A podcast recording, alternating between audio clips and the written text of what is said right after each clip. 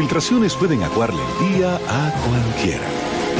Por eso Pinturas Popular ha desarrollado Dry Block Waterproofing, una nueva generación de impermeabilizantes 100% acrílicos elastoméricos, formulados con la máxima tecnología para resistir el estancamiento de agua en los techos. Dry Block Waterproofing de Pinturas Popular, una nueva generación de impermeabilizantes acrílicos elastoméricos, extrasiliconados y uretanizados. Estás escuchando con cierto sentido. Jotin Curie, con cierto sentido. Muchas felicidades a los amigos de Concierto Sentido. Gracias por compartir el arte de buen vivir. Enhorabuena, allá nos vemos.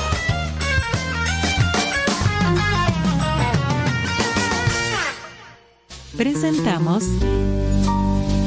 ahora maridaje en contexto con cierto sentido. Estás escuchando con cierto sentido.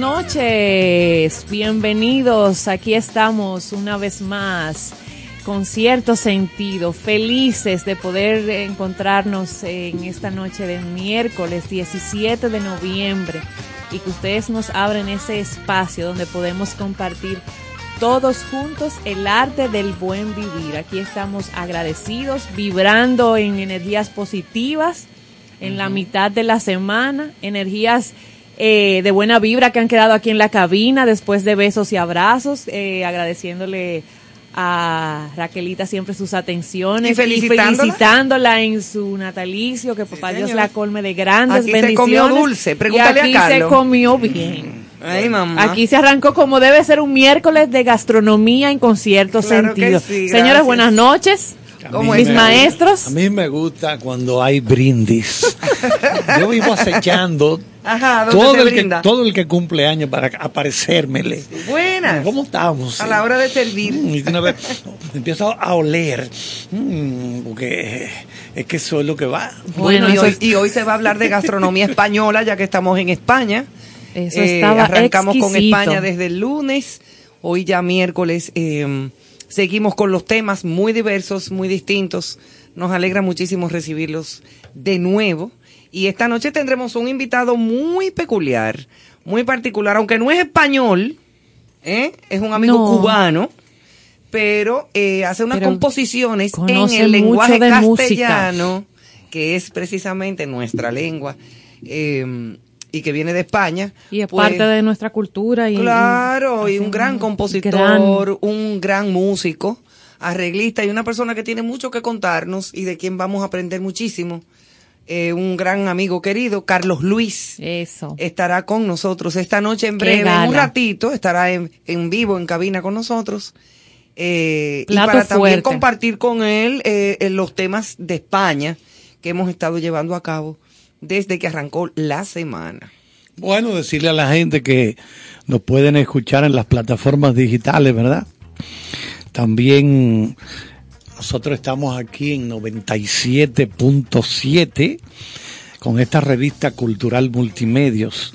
O sea, no hay excusa para no escucharlo. Usted no, No, puede no, escucharlo en vivo, pero sí lo puede escuchar después, más adelante. Hoy continuamos aprendiendo, compartiendo, repasando la cultura de España, todo lo que su arte atemporal, polifónico tiene para ofrecernos.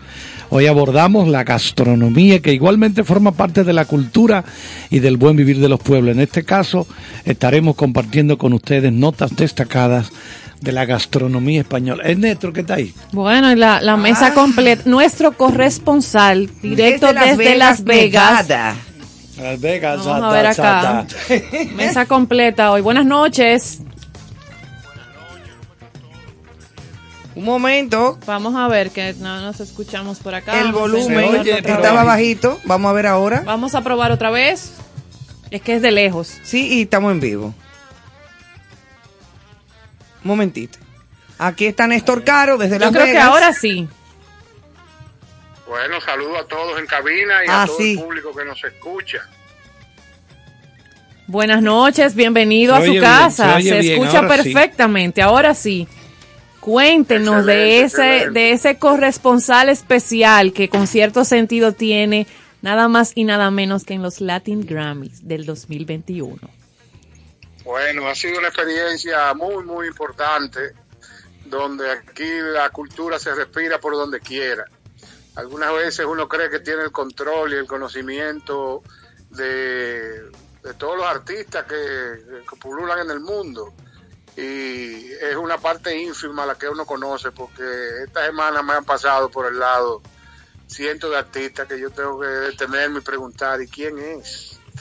Que eso es raro, pero ha sido una experiencia muy, muy, muy importante. Como dije, eh, en el día de hoy se desarrollaron los premios eh, de la Academia distinguiendo a un grupo importante de íconos de la música internacional, pero sobre todo los latinos, donde pudimos compartir eh, de manera presencial con artistas de la talla de Joaquín Sabina, Fito Páez, eh, la gran estrella de la samba brasileña, Martino de Vila, Wow. Emanuel Chilaí, Pires Escobedo, que es su padre, y sobre sí. todo con gente tan cercana como nuestra Mil Quesada, que también fue reconocida eh, como artista importante, y ese, un premio especial para Gilberto Santa Rosa, que estuvo entre, entre todos esta lista de artistas.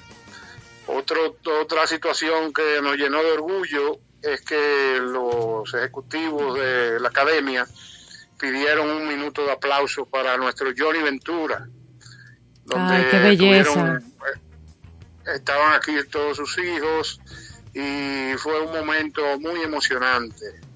Por igual el momento de Gilberto Santa Rosa, donde eh, la emotividad lo, lo- lo embargó y dijo palabras maravillosas sobre su carrera y asimismo los ejecutivos de la academia eh, hablaron maravillas de lo que es él como ser humano y sobre todo como artista.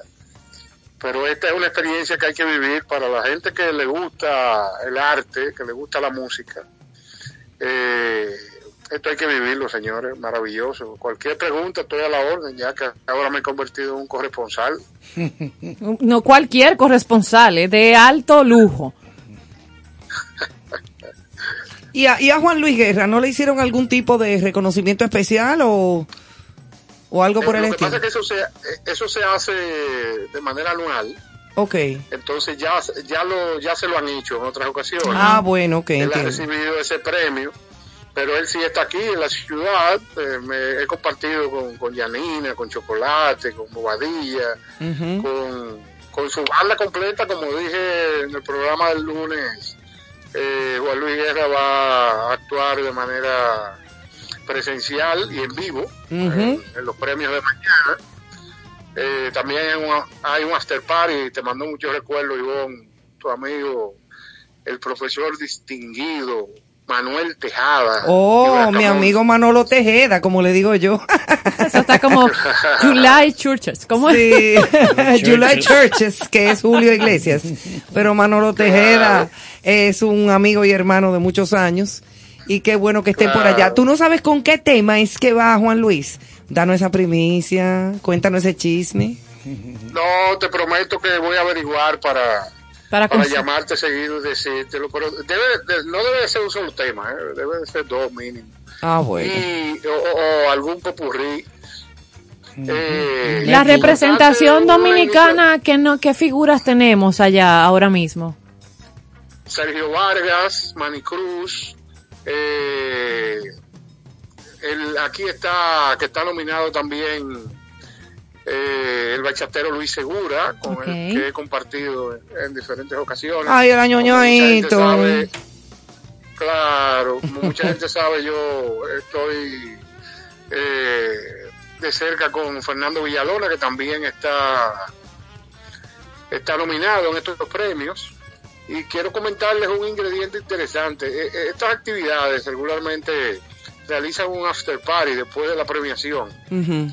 Y en ese after party hay una banda que va a estar en la fiesta para que cualquier artista que quiera subir a cantar lo pueda hacer. O sea que ese va a ser otro banquete. Ay, qué delicia.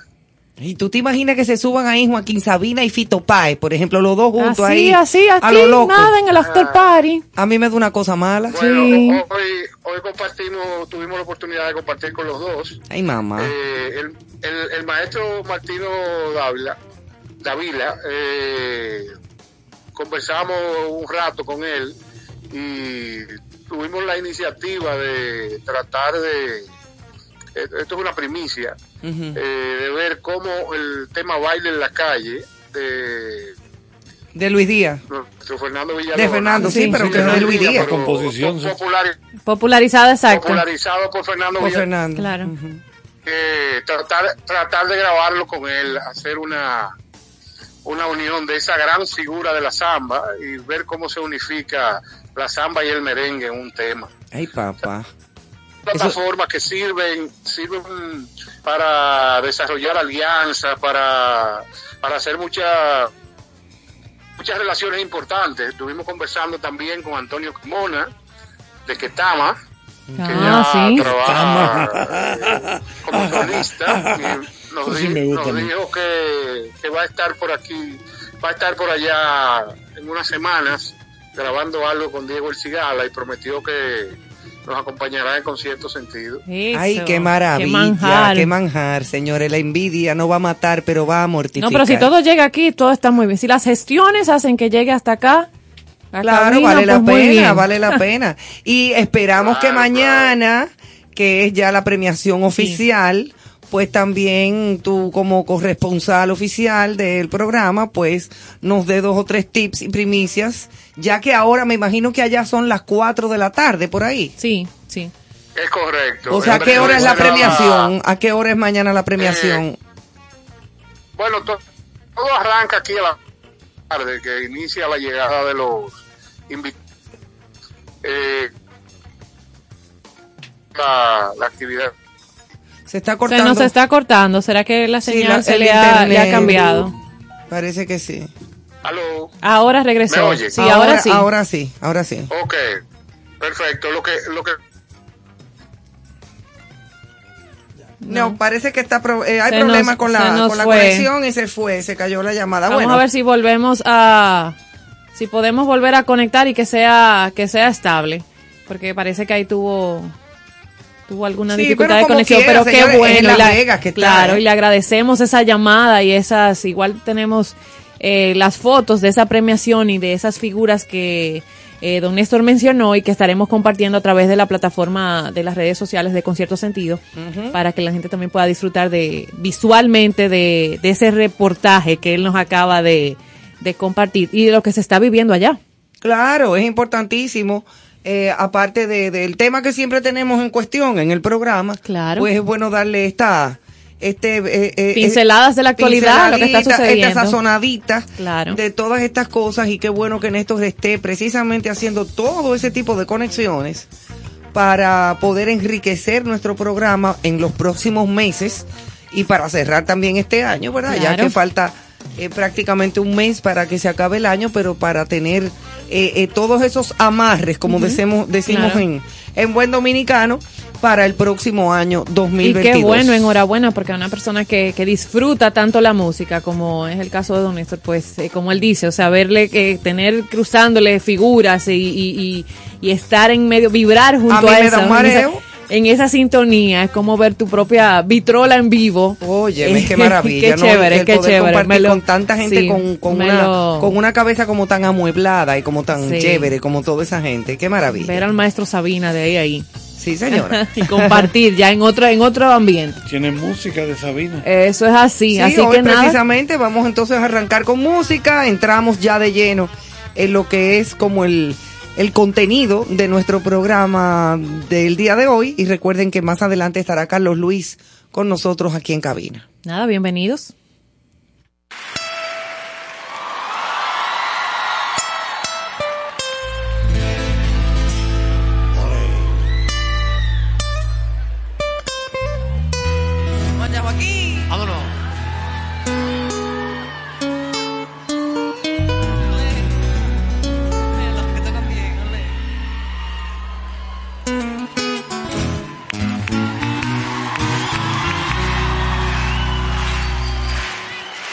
Lo nuestro duró.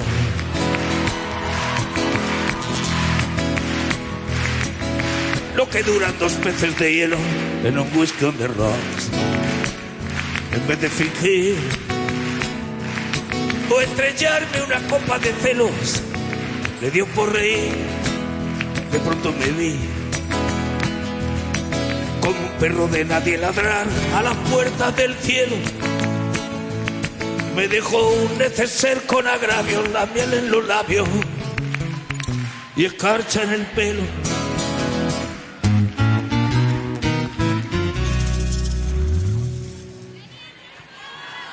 Tenían razón.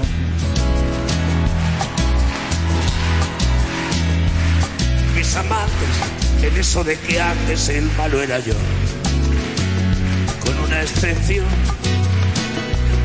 Esta vez yo quería quererla querer y ella no. Así que se fue. Así que se fue. Me dejó el corazón en los huesos y yo de rodillas. Desde el taxi haciendo un exceso me tiró dos pesos. Uno por mejilla. Y regresé. A la maldición del cajón sin su ropa. A la perdición de los bares de copa. A la cenicienta de saldo y esquina. Y por esas ventas del fino laína, pagando la cuenta de gente sin alma, que pierde la calma con la cocaína. Volviéndome loco, derrochando la bolsa y la vida, la fui poco a poco, dando por perdida. Y eso que yo, flores a María. Para no asediarla con mi antología de sábana fría y alcoba vacía. para no comprarla con bisutería, ni ser el fantoche que va en romería con la cofradía del santo reproche. Tanto la quería, ay, tanto la quería, que tardé en aprender a olvidarla. 19 días y 500 noches.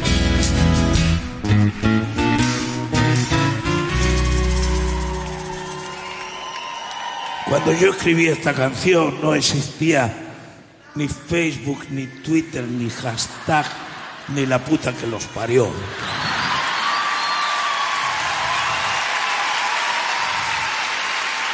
Así que yo llegaba a Corrientes y decía que no saben ustedes lo que dijo la Muipú.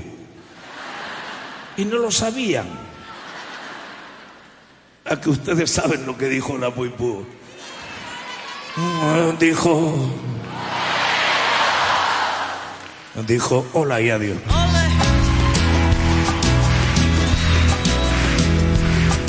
Y el portazo sonó como un signo de interrogación. Sospecho que así se vengaba a través del olvido, Cupido de mí. No, no pido perdón, No pido perdón.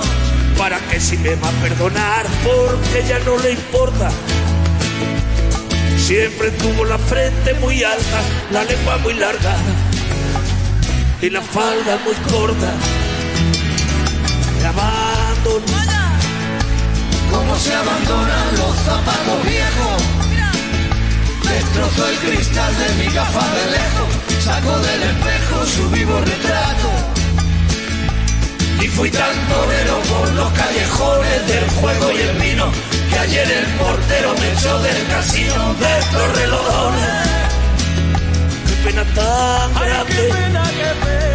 No negaría el santo sacramento en el mismo momento. Usted me lo mande. Y eso que yo. Para no agobiar con flores a María. Para no asediarla con mi antología de sábana fría y alcoba vacía. Para no comprarla con bisutería, ni ser el fantoche que va en romería con la cofradía del santo reproche. Tanto la quería, ay, tanto la quería, que tardé en aprender a olvidarla.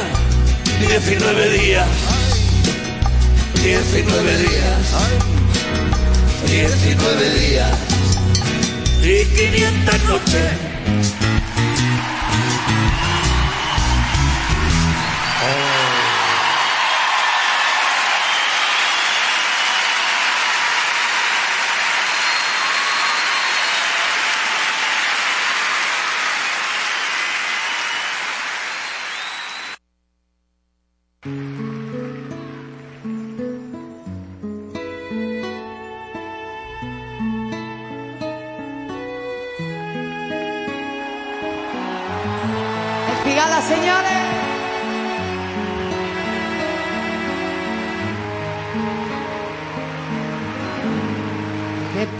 Te estoy queriendo, no me pidas la razón, pues yo misma no me entiendo con mi propio corazón. Al llegar la madrugada, mi canción desesperada te dará la explicación.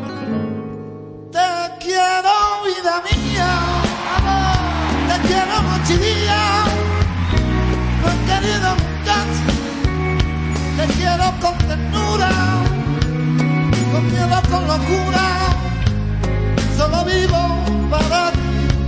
Yo te seré siempre fiel, pues para mí quiero en flor ese clavel de tu piel y de tu amor.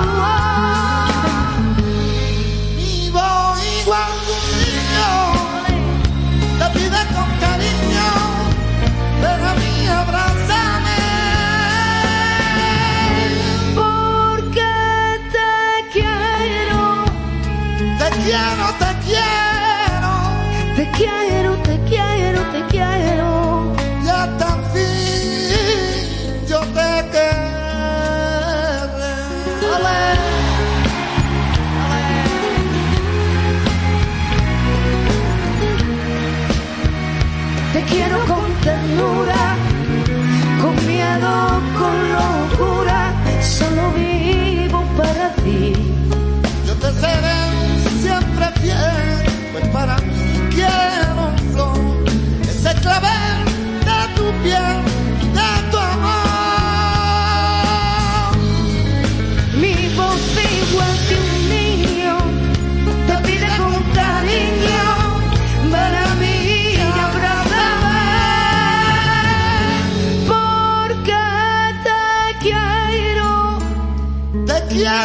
quiero, te quiero,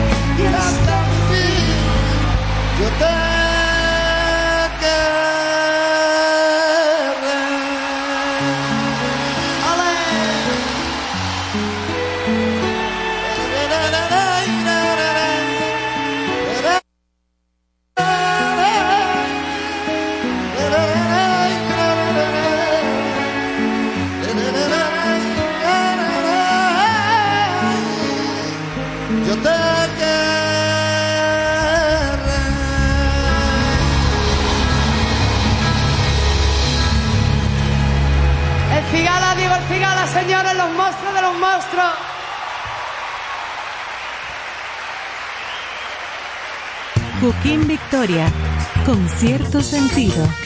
Muchísimas felicidades a mis amigos de Concierto Sentido. Gracias por compartir el arte del buen vivir. Enhorabuena, ya nos vemos. Yatna Tavares, con cierto sentido. Aprovecho esta oportunidad para mandar un grande abrazo, felicitación y los mejores augurios a mi queridísimo amigo Néstor Caro, quien se embarca en un nuevo proyecto de radio que me encanta, con cierto sentido, por la 97.7, de lunes a viernes, acompañado de un tremendo equipo de grandes ligas, gente muy, muy querida. Cariño, siempre nos acostumbras a que en todo lo que te involucras, el éxito es el común denominador y estoy segura de que con cierto sentido no será la excepción. Vaya beso y abrazo grandísimo.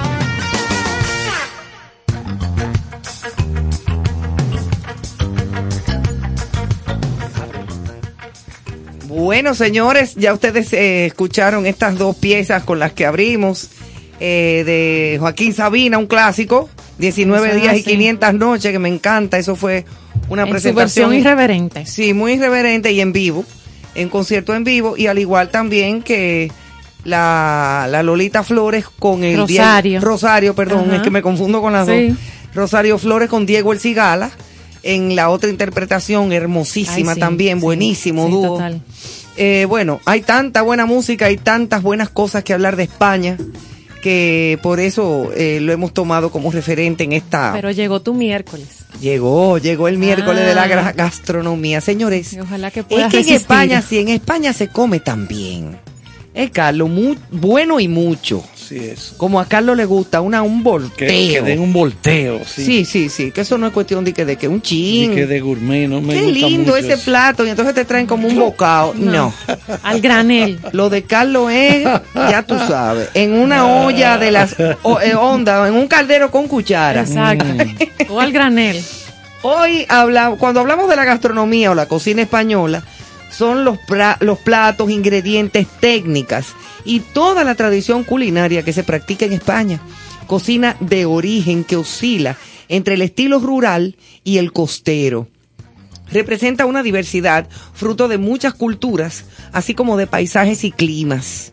Porque claro, en España hay muchísimas regiones diferentes. Sí, lo que hemos hablado, que su, que su Cantidad de su regiones distintas. distribución geográfica influye directo Exactamente. en todo. La cocina española está fuertemente influida a lo largo de su historia por los pueblos que conquistan su territorio, así como de los pueblos que posteriormente conquista y O coloniza sea, las dos, las dos vías. Las dos vías, hay una liga de, todo. Eh, como por ejemplo el descubrimiento de América en 1492 inicia el advenimiento a tierras españolas de nuevos elementos culinarios que modifican no solo los hábitos culinarios españoles, sino también los europeos. Completo, la A, región a completa. nivel general, claro. La cocina española recibe de las Indias diversos ingredientes como el tomate, la Ah. patata, o sea, la papa, Que en España es para su plato icónico. Claro, y- base. y, y Exacto. cualquiera que lo que lo que cree como que eso ya se daba ahí, porque es que la, la patata se usa para todo, hombre. Entonces, o sea, Allá eh, es el puré de eh, patatas y toda la sí, cosa. No, no te puedo seguir, no me sale. Sí, no, no. El ají eh, o el pimiento, el pimentón, sobre todo el cacao, el chocolate, que viene desde aquí. Y pues este último causó furor en la sociedad española en los siglos eh, XVI y XVII, siendo en España por donde se mezcló por primera vez con azúcar Ah, para oye. eliminar su natural sabor amargo, porque el chocolate natural no es dulce. O sea que la primera vez que se mezcla para hacer Con esa variación y con azúcar para que sea Exactamente. en España. Yo creo que el chocolate es de, de México. Sí, Es sí, lo que pasa es que es de las Américas, Claro, que, la- claro. que Sí, lo que de las. Américas que llega, Sí, el, el mejor chocolate es ese amargo. El amargo. Ese es el Ese es el bueno. más, el más saludable Ese es el bueno de verdad. Sí, el más saludable. Bueno, pues fue durante muchos siglos esta gastronomía desconocida en Europa y es entre finales del siglo XIX y comienzo del siglo XX cuando cobra identidad nacional. Fundamentada en los diferentes platos y técnicas culinarias propias.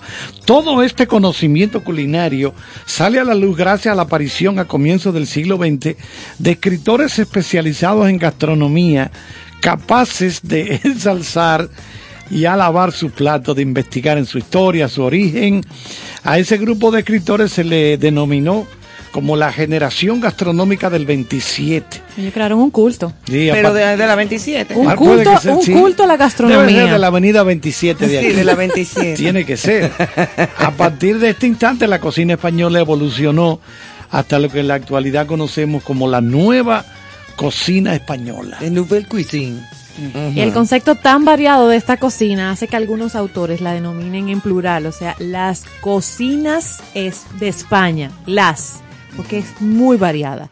En la cocina española actualmente conviven dos realidades, la cocina clásica y la cocina popular, fundamentada en la tradición, y la cocina actual que emplea las más novedosas e ingeniosas técnicas de cocina de autor, o sea, esa innovación, esa creatividad, con cocineros que han alcanzado fama internacional ya eh, y altamente reconocidos. A pesar de ello, esa cocina clásica posee unas raíces religiosas muy profundas. Algunas formas de comer típicas de las regiones españolas se han internacionaliza- internacionalizado, tal y como se pueden, eh, se conocen las tapas, esas famosas tapas que Sí, han como las picaderas, andan las el- tapas. exacto, andan Ajá. el mundo, ya están en todas partes. Eso pasó con ellas. Entre los ingredientes españoles cabe destacar los quesos, que es una gran variedad, eh, fruto de una actividad ganadera milenaria. También se destaca en la gastronomía española la gran variedad de vinos que posee, habiendo alcanzado algunas de sus regiones eh, fama y reconocimiento también internacional. Y si bien el vino no es la bebida nacional, en algunas regiones del norte son muy populares también. O, si bien el vino es la bebida nacional, Sí. también es muy popular en otras regiones el caso de la sidra. O sea que La también- sidra, las cavas o sea que ellos- también. ese maridaje, Sí. el vino no falta en la mesa española. No, ahí Y no se bebe agua, se bebe vino. Y en algunas regiones, eh, en el caso de regiones al norte, pues la sidra. Pero maridaje, eh, eso es base en Sí, mesa. muy, muy básico. Cuéntanos más, Carlos. Pero maridaje eh, es cuando yo, cuando estoy en el mar. No, no, no. y, no, y hay no. un mareo. Maridaje Hernández. Ah, no, es Maridalia. Bueno, España posee dos, eh, dos líneas costeras amplias y esto hace que se pueda proveer abundantemente de productos marinos. Se come mucho marisco. Mucho, mucho marisco, no solo a zonas limítrofes, sino que también a grandes ciudades del interior de España. Este contacto con el mar hace que la cocina española posea abundantes recetas de pescado y marisco. Se pueden considerar entre los mariscos que, dependiendo de la zona, son populares. Están, por ejemplo, percebes, centollos, nécoras, almejas, bogavantes, cigalas, langostinos, calamares. Pero los calamares. Pero cigala, pero, sí, eh, sí, cigala era el nombre? Sí, cigalas, pero calamares, pero esos no son los dueños del juego que tiene Netflix. Sí, pero después que se lo comieron. A mí me encantan los calamares en su tinta.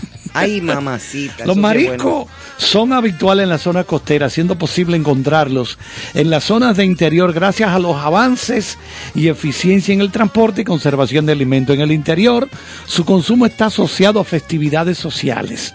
La demanda de pescado en el interior de España es alta y esto hace que sus mercados de abasto posean una gran oferta de pescados y mariscos. Por ejemplo, en el Mercamadrid existe la costumbre de incluir el pescado en la mayoría de los menús españoles, independientemente de que la zona sea costera o no. Un pescado habitual es el bacalao, que suele aparecer con variantes en casi todas las gastronomías regionales. El famoso bacalao de Carlos. Sí, el bacalao a la vizcaína, hecho Ay, en. España, el de verdad. Es otra cosa. Eso no tiene nombre en la historia. Miren, señores, el aguacero que yo tengo en la boca. Y más tú que lo conoces. No, no, no, no, La carta cabal. Señores, y lo que no debe dejar de aparecer junto a la gastronomía, no solamente la española, sino de cualquier región y de cualquier país, una buena cena, un buen plato, una buena comida con una buena música. ¿eh? Así es que vamos a, a seguir escuchando, a hacer este, este pequeño break musical. Eh, mm, Sebastián Domínguez Lozano, más conocido como Chano Domínguez, es un pianista español de jazz y lo vamos a escuchar con Drume Negrita. Vamos a ver.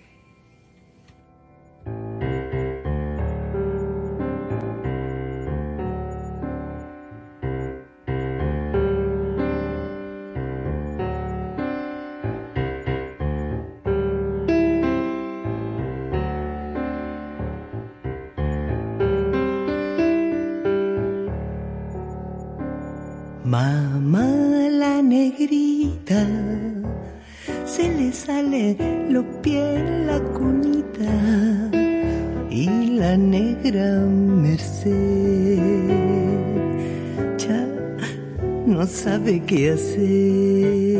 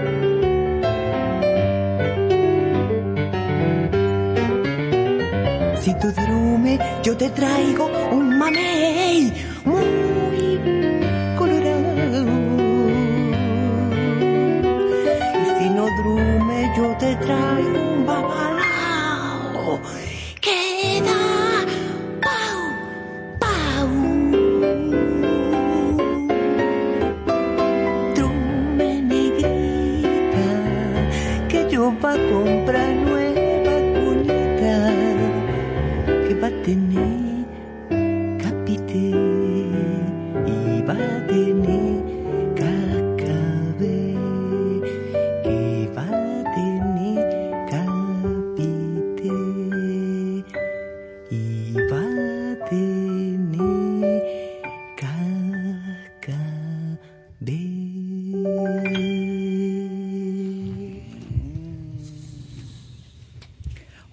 Wow, qué pieza. Una pieza. De una verdad, otros deditos virtuosos. ¿Tú te imaginas en entonces una buena cena? Es que eso va. Una la- copa de vino, una, la un concierto, ¿eh? Es un maridaje 360. Ay, Que mamá. no se queden en, en usted ubicar esa bebida que va a resaltar ese plato, sino que la Claro.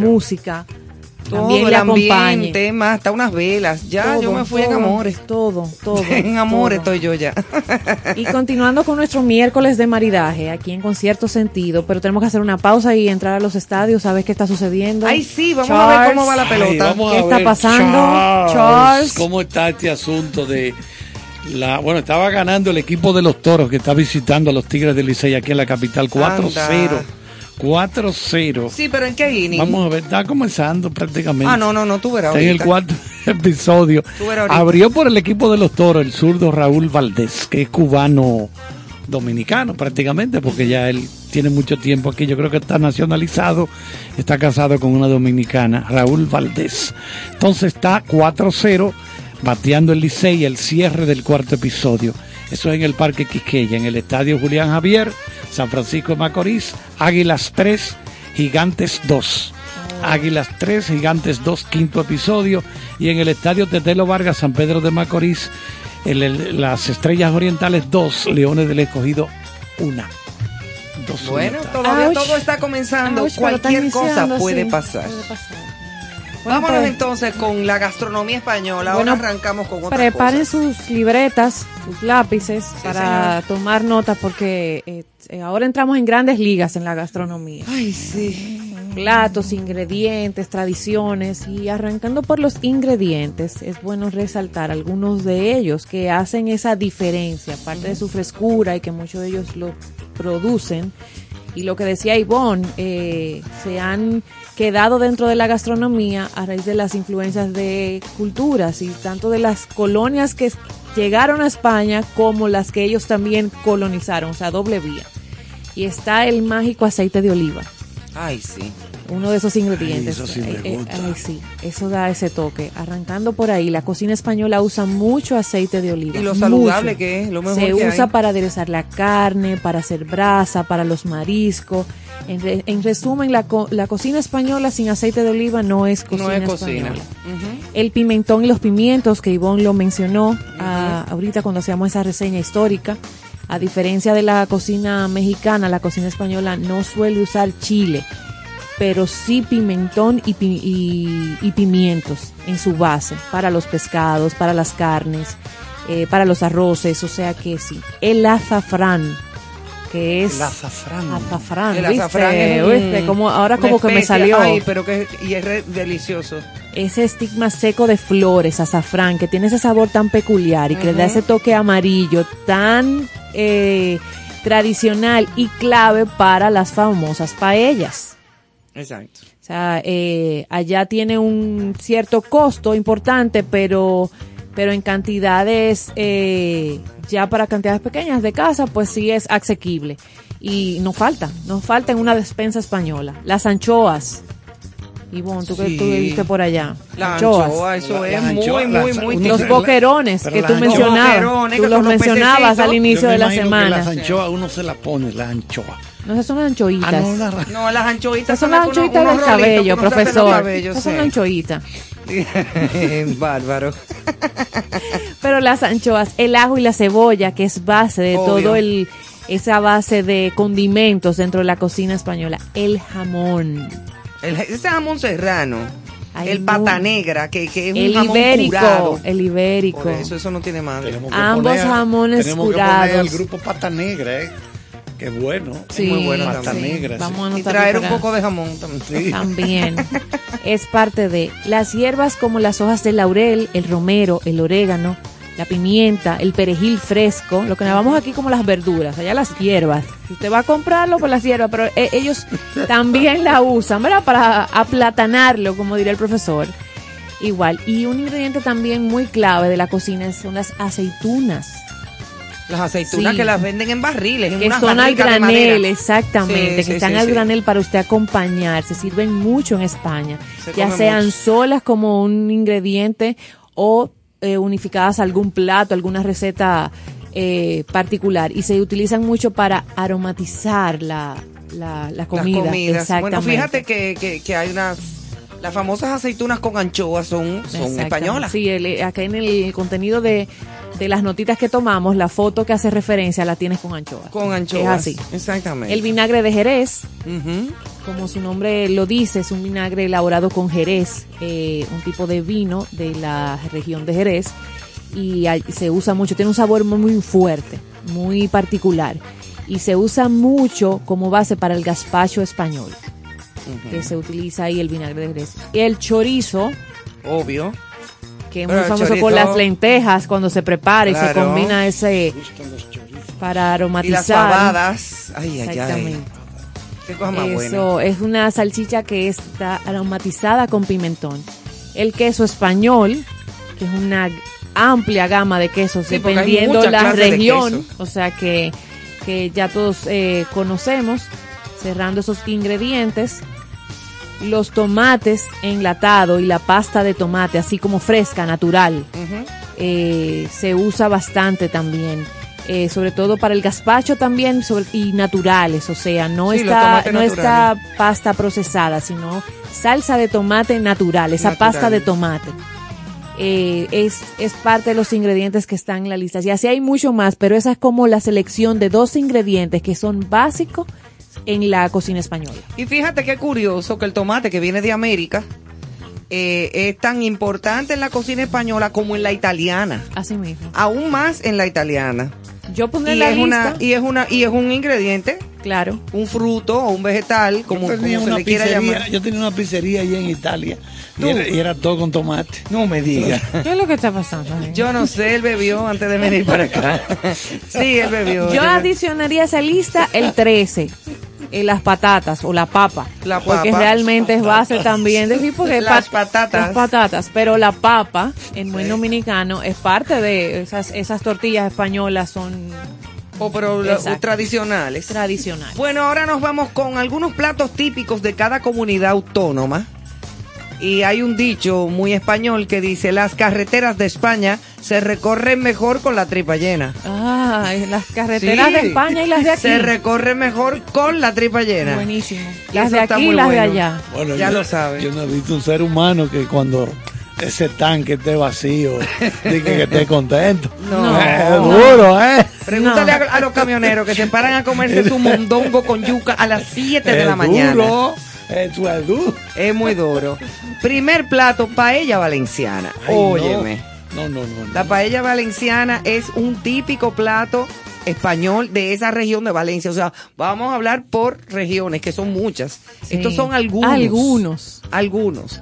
En Murcia, por ejemplo, el plato Murcia. típico de Murcia es el zarangollo. Zarangollo. Es como una especie como de arroz, como apatado, como con...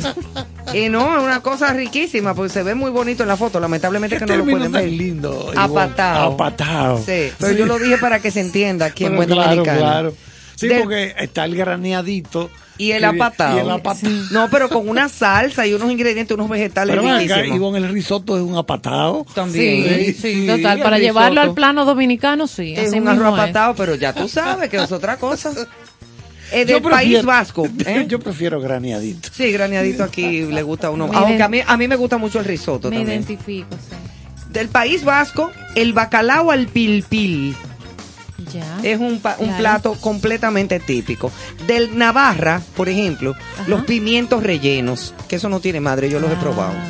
Los pimientos rellenos que Similar a los que probamos acá que se usan yo creo que vamos a tener que pedir algo de cenar antes de que se acabe el programa. Hay que llamar al corresponsal. De Madrid, la capital, Ah, el claro. famoso cocido madrileño. que eso es en base a patatas, Ah, a garbanzos, a chorizos, Exacto. etcétera, etcétera. Que es como un buen cocido madrileño. Porque aquí al cocido le echan pata de vaca y pata de puerco y cosas de eso. No es así. El cocido madrileño es cocido madrileño. Ahora, esto- este- estos cocidos de aquí levantan muertos. Sí, no, son Sí, bueno, claro, bien claro, claro. O muchacho, a las 3 de la mañana un cocido de eso. No duerme. Están hechos para esa. Eh, de La Rioja, por ejemplo, está la menestra. La menestra es como un soponcio. Es como una sopa con vegetales, zanahorias. Eh, parece como una minestrone, pero es un poquito más sustanciosa. Es la menestra. Bueno, que viene de minestrone. Pa- más o menos se parece. Exacto, exacto. De Galicia, las famosas empanadas gallegas Muy conocidas. que son muy conocidas, rellenas, hablábamos. por ejemplo, de pollo, con pimientos, con queso. Y eso calientico acabado de hacer, entonces como que tú lo partes y sale como el humito, ¿tú ves? Con una buena copa de vino. Ay, mamá, eso no tiene madre, eso es huérfano. De la Extremadura están las vigas. ¿Las vigas qué es? Es como una especie de, de guisado con chorizos, mucha cebolla. Eh, es un plato bastante peculiar que no he probado, pero me, me imagino que está que se ve muy bueno. En la Cataluña, el famoso pan con tomate, el pan eh, con tom- Que es como una tostada. Sí, como una tostada. El famoso pan con tomate y jamón es muy famoso. Sí, en, el la- tomate en la que se usa Cataluña. fresco. De Castilla-La Mancha, por ejemplo, está el pisto, que el pisto es como una especie como de, a lo que se le dice aquí, eh, al tomatico picadito con perejil. es como el, como el, el Al pico el de gallo. Pico de gallo. Es como una especie de, De como de pico de gallo, exactamente. De la Cantabria, ¿Sabes que el, el compañero Emanuel le gusta mucho pistar El Háblame de pisto. eso, sí. Sí, porque mira, es como un pico de gallo. Es No, no es otra cosa, profesor. Míralo ahí el pisto. Sí, sí, sí, es un pico de gallo, una pico de ensaladita. gallo español. Exacto. En la Cantabria, por ejemplo, está el cocido montañés, que se diferencia del cocido madrileño porque este tiene alubias y tiene una especie como de morcillas y de chorizos ligados. Es un poquito más pesado. Eso iba a decir, entonces más denso. Es más denso porque también hay que hacer comida con muchas grasas dependiendo de la zona donde se coma. En las zonas más frías se come con más grasa por aquello de mantener el calor en el cuerpo y de dar mucho más fuerzas a la hora de, de, de pasar inviernos muy crudos. O sea, no es lo mismo que la comida. Aquí se come grasa como quiera. aquí no Es que importa. aquí hay que comer lo que aparezca. Sí, Porque sí, una sí. gente pobre, ¿qué tú le vienes a hablar y que de... No, que esto es lo que... que es lo que que cómete una ensaladita. Da- ¿Quién? No, dame la Claro. bandera, porque que eso es lo que No, Ay, bandera, no. Dile a un- a un, camionero que venga de Higüey para la capital de que mira una ensaladita que hace mucho calor. Te mata. Imagínate Eso tú. mismo intentaron hacer con los jugadores de la NBA Ajá. la temporada pasada por el COVID, que los a todos los concentraron en Orlando, en uno de esos complejos de Disney, que hay hoteles y todo, y los concentraron tres meses y no se podía salir de ahí. y, y los familiares no, no estaban ahí tampoco, ellos estaban desesperados. Cuando le vienen dije, a estos tajalanes, estos armarios de cuatro puertas que pegan allá Ajá, esos 300 monstruos. libras, dije, Ajá. una ensaladita. ¿Qué pasa? Ellos se quedaron, ellos la retrataron y la en sus redes sociales. La mundo- publicaron. Esto fue, claro. Miren, señores, que lo que Por eso se le queda en un tobillo a Sí, un, a- totalmente. en un tobillo. Se le queda a esos tipos. Estos, estos armarios. Claro, unos tipos de 200 libras. Millonarios todos, acostumbrados a comer todo lo que quieran. De que una ensaladita. Yo me le voy de ahí. No, no, no, no. No, no, no, pero es que ni yo sin ese armario. Surge la resistencia. Claro que sí. Bueno, vamos a terminar con los platos típicos de algunas regiones de, de España. En las Canarias, por ejemplo, las papas arrugas, así mismo. Las papas arrugas con queso, son como, como un queso derretido encima de unas papas. Eh, se llama papas arrugas con mojo picón. Ay, qué nombre. Que sí, como un mojo picón. Entonces en Baleares está la ensaimada. La ensaimada son como unos panes dulces, como unas roscas de un pan dulce, como con un azúcar fina por arriba. Lo que nosotros le decimos pan, pan dulce. Exacto. Es la ensaimada. En. Asturias, la fabada asturiana, que es muy famosa, Muy conocida. mu- con las alubias y, y una serie de, de ingredientes que ya ese sí tiene eh, eh, eh, un poco más de tomate en su salsa, en la, la, la forma que la sazonan. En Aragón está el ternasco, que es como una pata de ternera, acompañada con papas como asadas, que se ve muy buena, ya yo no puedo más. No puedo más. Ya te dije que En la Andalucía, el gazpacho, el gazpacho que, que lo hemos el mencionado típico, ahora, el claro. típico gazpacho andaluz, que es muy bueno, refrescante también, es un plato muy ligero, pero muy agradable y muy conocido en España, en todas las regiones, pero viene de la región sur. Fíjate que mientras más al sur Sí, lo que decía de Carlos España, ahorita. Claro. más ligera es la comida, Claro. menos pesada, con menos grasa. El gazpacho es en base a tomate, con ingredientes Fresca, frescos. natural. Exactamente. Mientras más al norte, Menos más frío. procesada. Claro, mientras más al norte y más frío, entonces comidas más pesadas y con un poco más de grasa. Eso es parte de lo que es eh, eh, eh, son los platos típicos por regiones en España. Y ya yo tengo que irme a comerme algo, señores. Dime, Carlos, ¿qué tú tienes de No, curiosidades? sí, son cor- cortitos, son, pónganle atención, España tiene una cuota de mercado del 44%, es el mayor productor de aceite de oliva del mundo. O sea, ningún otro país, ni Italia, ni Exacto. Grecia, producen más aceite de oliva que España. España, eso es verdad. Por ejemplo, España duplica la producción de Italia y cuadruplica la de Grecia. Oye, Wow. España es el país con mayor área de cultivo vinícola del mundo. Más del 15.5% de los viñedos del mundo están en España. Aproximadamente el 75% de la producción mundial del azafrán se lleva a cabo en España. El azafrán es uno de los ingredientes claves para cocinar paellas. España es el segundo país en el mundo con más bares por habitante. Oye, Oye. Más sí. Es que bares segundo. Solamente lo supera Chipre. donde yo me crié. Sí, Ahí, Claro. ahí. Gracias a Dios. Menos mal que fue ahí. Sí, porque lo que estamos escuchando, gracias a O sea Dios. que en España hay más bares que Es el segundo, o sea, el segundo detrás de país Chipre. a donde hay más eh, ¿cuántos Por bares? habitante. por habitante, por donde hay más habitante. bares por habitante. Es como la banca de apuesta aquí, que hay No, más banca no, que cuela. Aquí no hay una sola banca de apuestas. No, ninguna. más ¿Qué? banca que, que cuela. ¿Qué es eso? El vino sherry, el vino sherry proviene de la ciudad de Jerez y el nombre del vino sherry se deriva del antiguo nombre persa de la ciudad. Sherry, ¿se acuerdan del asunto de los, sherry. de los moros y de los... Claro, de que tiene- la allá? influencia, la influencia Claro. árabe en España es España es el quinto país en exportación de vinos a Estados Unidos.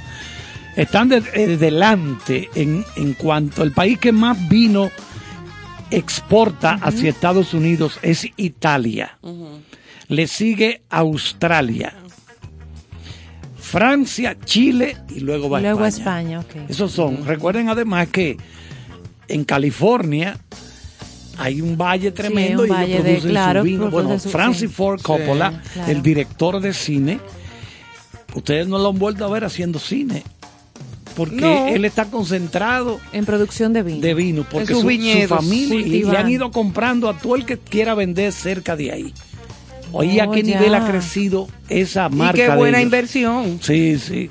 Entonces, los vinos españoles más famosos son los tintos, pero la mayoría de los viñedos son de uva blanca. Tomate, papa, cacao y tabaco fueron importados a Europa gracias a los españoles. O sea, Europa Exacto. conoce Esos- tomate, papa, cacao y tabaco porque lo llevaron de aquí los españoles. Mismo. Las tapas no es un grupo de platos típicos, sino que es más una forma de comer. La palabra tapa proviene de la costumbre de tapar la bebida en los bares con un trozo de queso o jamón para evitar que se metieran moscas o mosquitos. Oye, qué interesante. O sea que la moca que se posara arriba del queso. Se quedar, quédate ahí, exactamente. Ay, Esa tapa, esa cosita, ese pedacito que yo le ponía a mi vino ahí. Sí, ¡pap! Vamos a repetir, la palabra Ay, tapas, Proviene de la costumbre de tapar la bebida en los bares con un trozo de queso o jamón para evitar que se metieran moscas o mosquitos. Las tortillas en España ya finalmente son solo las que se hacen con huevo y la más famosa es la deliciosa tortilla de papas. La Exacto. tortilla de maíz se conocen como tortitas. Tortitas. Qué ricura, señora, y qué hambre. Yo después que yo salga de aquí no sé qué haré con mi vida, pero lo haré. No, y, y Lo haré. definitivamente información de cultura, de gastronomía, Ay, de riquísimo. arte, de todo, pero de a mucho. En ¿Sabe España de a tú sabes mucho. que me hubiera gustado? El problema es que no tenemos tiempo.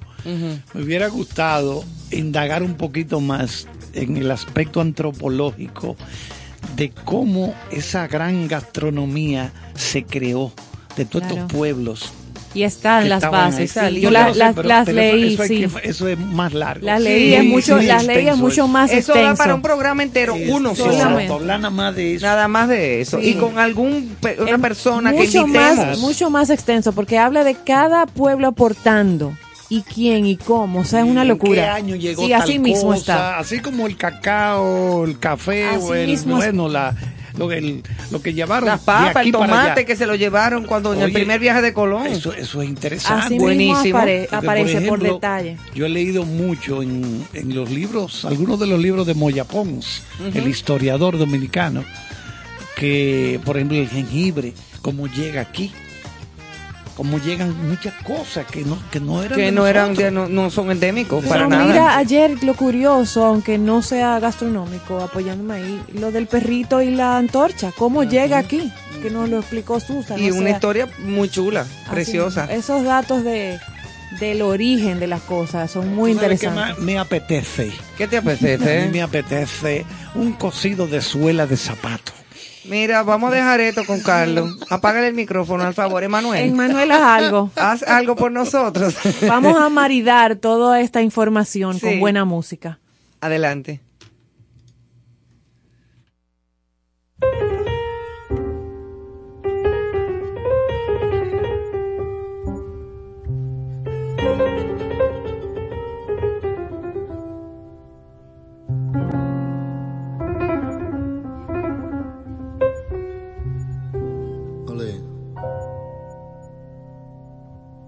Fue. No sé decirte cómo fue. No sé explicarme qué pasó.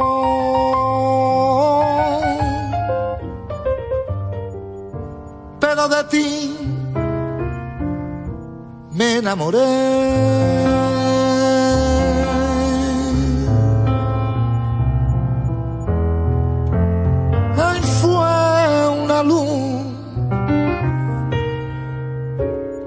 Iluminó todo mi ser. Tu risa como un manantial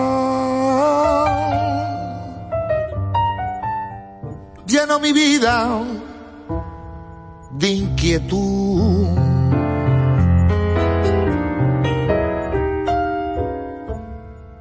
Fueron o tu boca, ahí fueron tus manos o tu voz,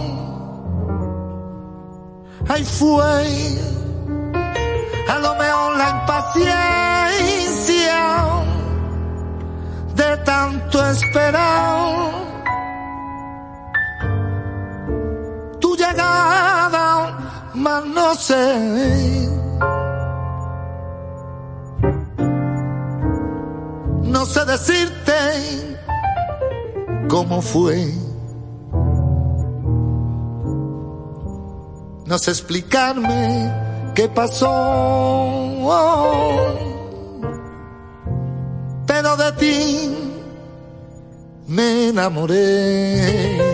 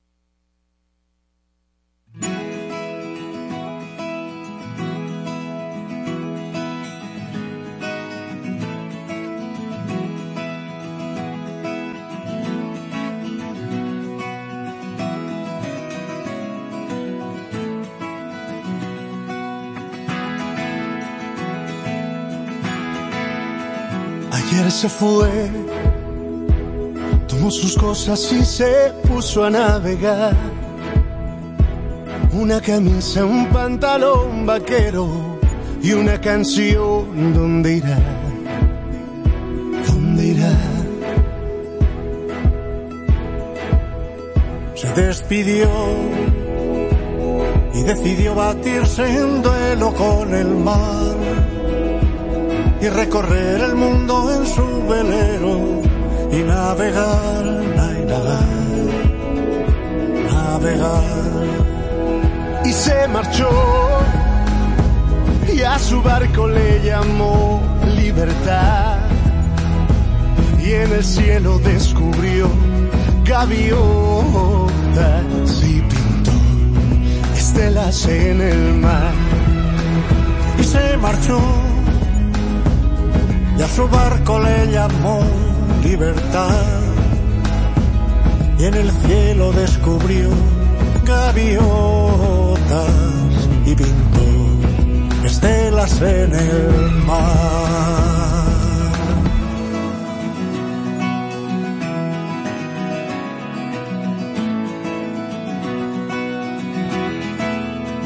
Su corazón buscó una forma diferente de vivir pero las olas le gritaron vete con los demás, la y la la, con los demás. Y se durmió y la noche le gritó, ¿dónde vas? Y en sus sueños dibujó gaviotas y pensó, hoy debo regresar. Y regresó y una voz le preguntó, ¿cómo estás? Y al mirarla descubrió unos ojos, la, la, la, azules como el mar. La, la, la,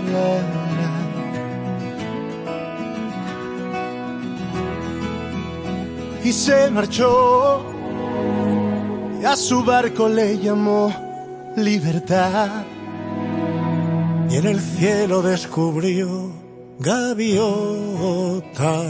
y pintó estelas en el mar.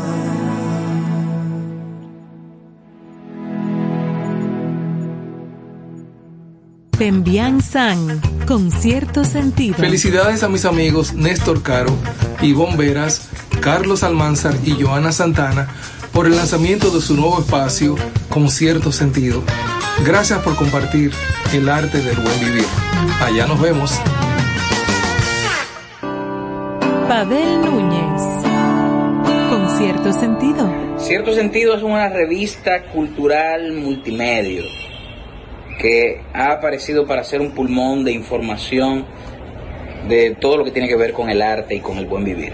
Así que, ya saben, manténganse en contacto con cierto sentido. Por estación 97.7. Ahora, en contexto, con cierto sentido.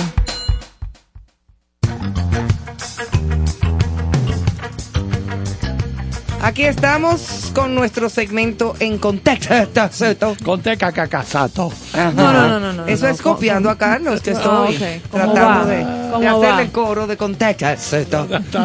Eh, como todos los días, aquí te- tenemos noticias del mundo de las artes, del mundo de la cultura en general, porque hay muchas noticias todos los días, pero nosotros no nos vamos por noticias ya rebustadas Sí, y estamos gastadas. ya de lo mismo. Sí, estamos ya. No, que a ya esta hora de la noche. Y que ya todo el mundo la consumió. A esta hora de la noche lo que hay que hablar de cosas agradables y por lo menos que te Un saludito aporten a la a, vida. nuestra Susan Curiel que está en sintonía y que nos manda Susan. un abrazo, unas felicitaciones por el maridaje musical que tenemos ¿Qué esta noche. Ay, sí, un Que lo abrazo fuerte. disfrutes. ¿Qué os apetece? Cuéntanos de las efemérides. eh, 17 primero. de noviembre, Día de los Estudiantes. Estudien, Felicidades. mis hijos, para que no pasen felicidades. Trabajo. El único sí camino, el que, el que, el día que conmemora a la juventud de diferentes países, entre ellos en España, se celebra internacionalmente, no mundial. Hay una- Internacional. exacto, internacionalmente. Algunos países celebran hoy, 17 de noviembre, el Día de los Estudiantes. El No lo había oído eso, pero qué interesante. de la preparación. Y hay muchos movimientos eh, en el mundo estudiantiles que hoy realizan eh, agendas de actividades eh, en función de esta celebración. Claro, debería de Igual también aquí. el Día Nacional eh, en España, justamente, de la seguridad alimentaria. En el caso de España específicamente. Muy bien. Bueno, tenemos que en esta fecha también, 17 de noviembre del año 1947, lo que el, el gremio que agrupa a actores de cine y televisión, lo que se llama en inglés Screen Actors. Esa liga, ese, ese gremio, ese sindicato de actores estadounidenses de cine y televisión implementa un juramento, oigan esto, de lealtad anticomunista. Oigan qué mentalidad había en el año 47. Están de cumpleaños hoy Danny DeVito, que cumple 77. Wow, hace mucho que no lo veo en nada. Sí, y Martin Scorsese, el famoso director, Oh, Martin. el famoso director de cine cumple hoy 79 años. Bueno, ahí estamos escuchando en el fondo al británico Rod Stewart, 76 años de edad.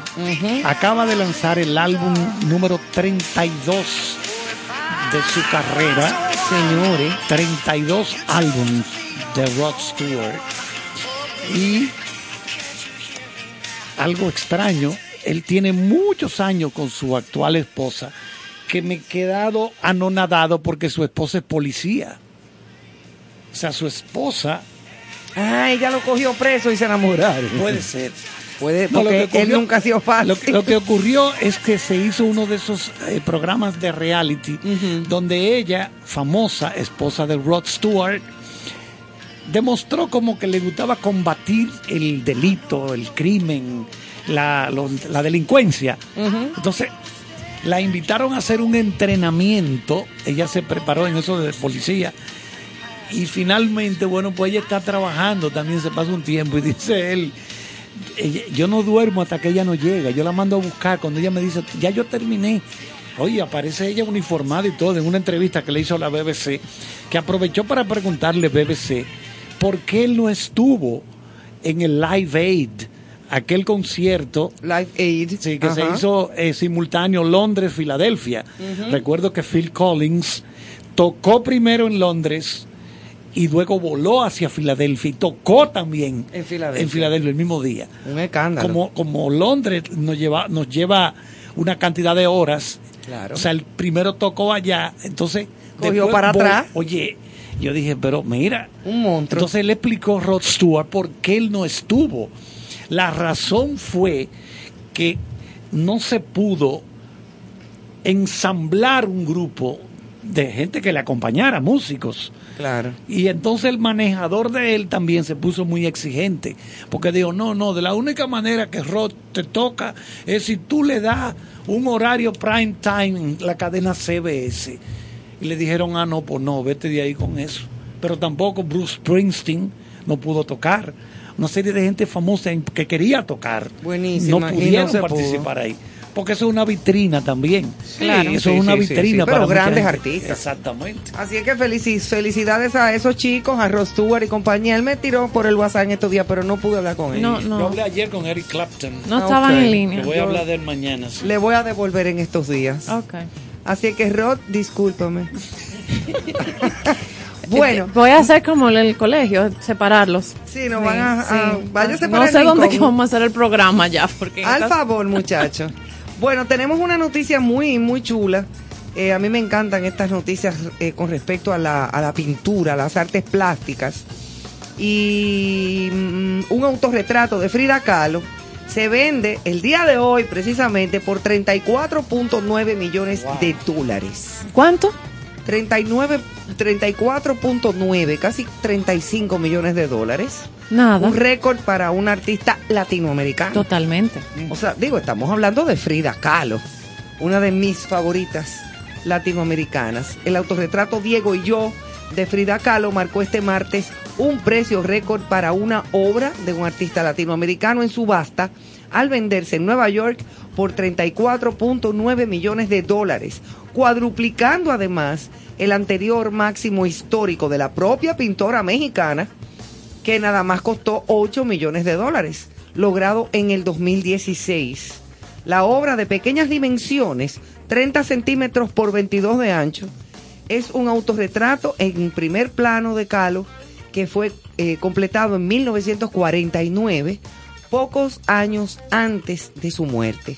Superó el récord ya en la primera puja en la sede neoyorquina de eh, Sotheby's, que fue de 26 millones de dólares. Mira, hay un, dentro de las obras de Frida Kahlo, que son maravillosas, hay una en, eh, en, en particular que le preguntaron una vez que por qué ella había titulado esa obra así y por qué era tan sangrienta. Sí. Aparece ella, ella, ella se pintaba mucho. Totalmente. Aparece ella desnuda, acostada, llena de puñaladas. Y la sangre casi brota de- brotaba del cuadro. Y el cuadro se llamaba Unos cuantos piquetitos. Ella lo tituló así. Le preguntaron que por qué. Y dijo ella que a un, un señor, una vez en un periódico que ella leyó, eh, había asesinado a su, a su esposa y la había mutilado, la había matado de esa manera, a puñaladas. Y cuando le preguntaron que qué pasó, que qué fue lo que él le hizo, él dijo, no, pero que solamente le di unos cuantos piquetitos. Por eso ella se inspiró en, en- en pintar ese cuadro que es, independientemente de lo que estoy describiendo, es una obra maestra también. Sí, sí, sí. Porque de la forma en que ella eh, eh, Sí. eh, se manifestaba su dolor, incluso el dolor. Eso iba a decir que hay que su- conocer su, historia para entender sus obras, definitivamente. una cosa impresionante, pero me alegro mucho que esté pasando esto con el arte plástico en el mundo, que se ha desatado Sí, como una ola, una ola. de subastas y de, y de apreciación a la buena pintura. Sí, lo que pasa es que en países desarrollados hay mucha gente que prefiere invertir En cuando arte. hay volatilidad en la bolsa de valores. Los commodities y eso está que varí- bajan o hay inestabilidad política, ese tipo de cosas. La mucha gente prefiere refugiarse en sus inversiones en artículos de colección, pinturas, Cosas que no- se joyas, no se devalúan. no devalúa, exactamente. No se devalúan. El oro dispara su precio, ese tipo de cosas. Es decir, dependiendo de la volatilidad de cómo están los mercados, a la gente prefiere invertir en artículos de colección. En Estados Unidos, un guante de béisbol que utilizó un jugador famoso. O si no, joyas también. Joyas, y todo ese tipo de cosas. A propósito del béisbol, están ganando los toros aquí Ajá, 6 eso iba a a 0. preguntar. Ajá. Al Licey. 6 a 0 Ay, están qué ganando. vergüenza. El Licey no le gana Mis a los toros de hace condolencias. como mil años. Mis condolencias. Entonces están Sí. empatados. Está bien, A, Johanna. a todos los azulitos. No te agarran en la, en la esquina Lo que allí. pasa es que en mi casa hay muchos y dan mucha cuerda. Están empatados 2 a 2, escogidos y estrellas. Y los gigantes le ganan a las águilas 5-3. Entonces, vamos a decir también, hablando de obras, que Miguel Bosé eh, ha lanzado su libro biográfico, que se llama El Hijo del Trueno. ¿Por qué le puso El Hijo del Trueno? Perdón. eh, Porque tronó. eh, no, entonces. entonces, oiga lo que pasa, que el Capitán Trueno, realmente, el libro habla de, el libro de Miguel Bosé, habla de su relación con su familia, comenzando por su papá, el torero Luis Miguel Dominguín, a quien le debe el nombre del libro. El Capitán Trueno es un personaje cómic de muñequito, de Paquitos, español, que nació en el año 1956, el mismo año en que nació Miguel Bosé, y dice a su padre, dice él, yo lo llamaba así porque mi padre era heroico, valeroso, se lanzaba a viajes interminables para mí esa imagen era mítica.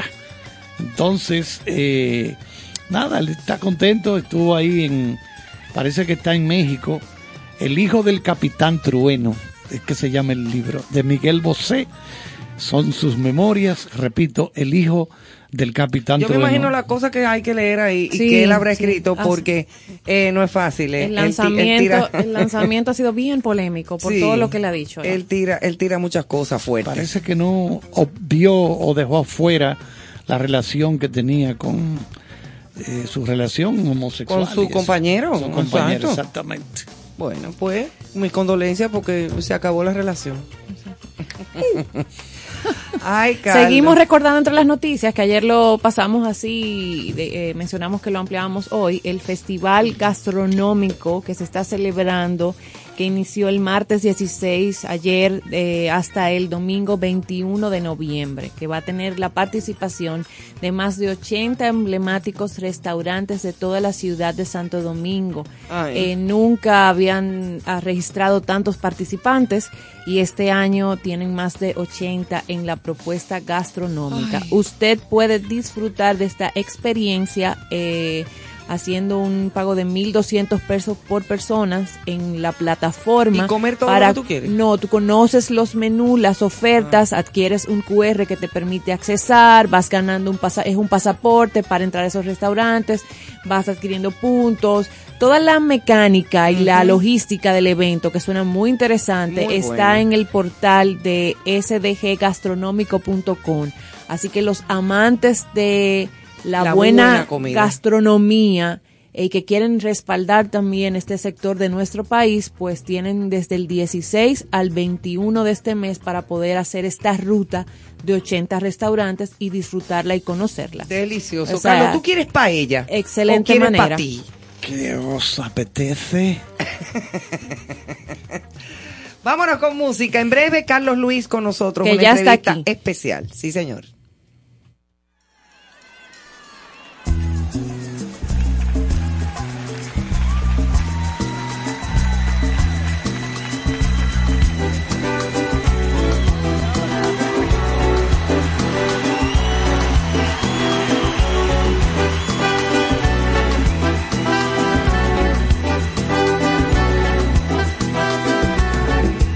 Porque mi niñez sigue jugando en tu playa.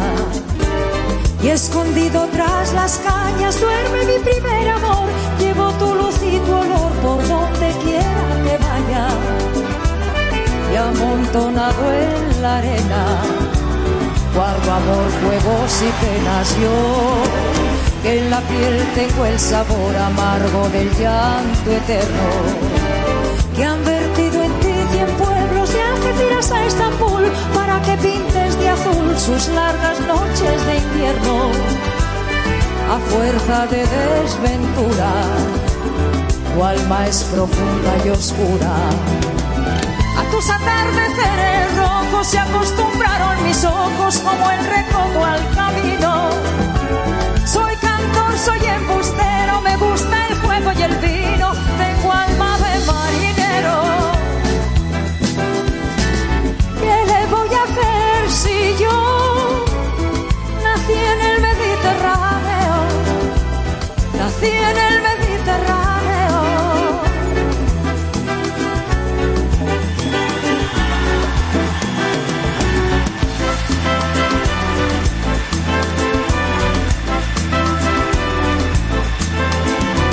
y te acercas y te vas después de besar a mi aldea.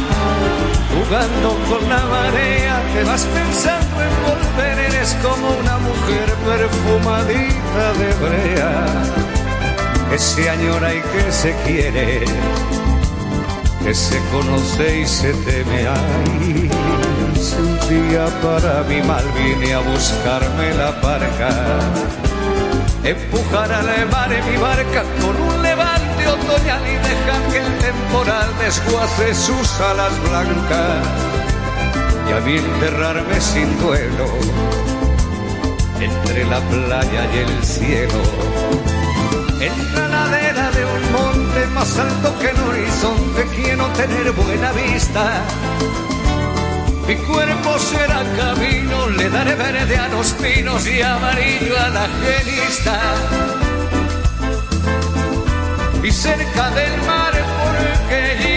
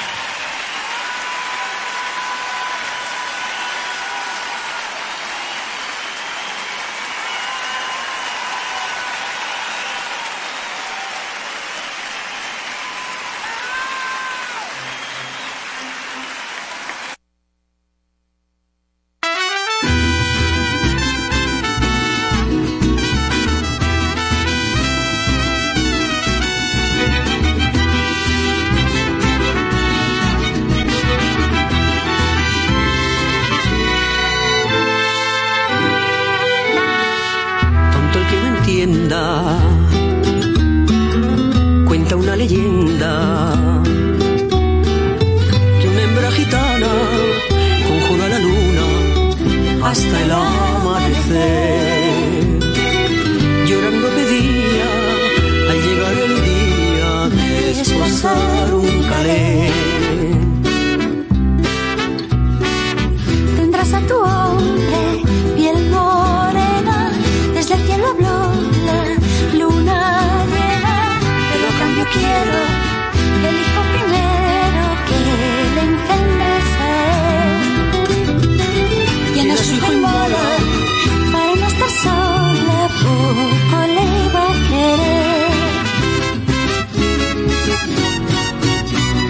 Quieres ser madre y no encuentras querer que te haga mujer ni luna de plata. ¿Qué pretendes hacer con un niño de piel? Ah, ah. Hijo de la luna.